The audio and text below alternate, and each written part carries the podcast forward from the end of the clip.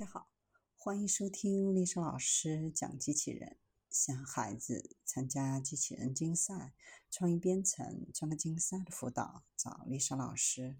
欢迎添加微信号幺五三五三五九二零六八，或搜索钉钉群三五三二八四三。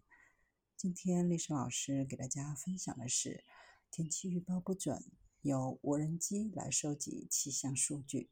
瑞士公司正在和泰雷兹集团合作，探索使用无人机捕捉气象数据，以便更快、更准确、更便宜地进行天气预报，希望取代传统气球、卫星、空中和地面技术。随着传感器技术和飞行控制算法的不断完善，旋翼无人机进入蓬勃发展阶段，使得多旋翼飞行器受到的关注度迅速提升，成为新的商业焦点。目前的天气预报方法都很昂贵，而且因为不便携带，只能提供特定区域的数据，在极端天气条件下也无法产生准确的数据。一些设备功能单一，就需要更多的设备，进而拉高了成本。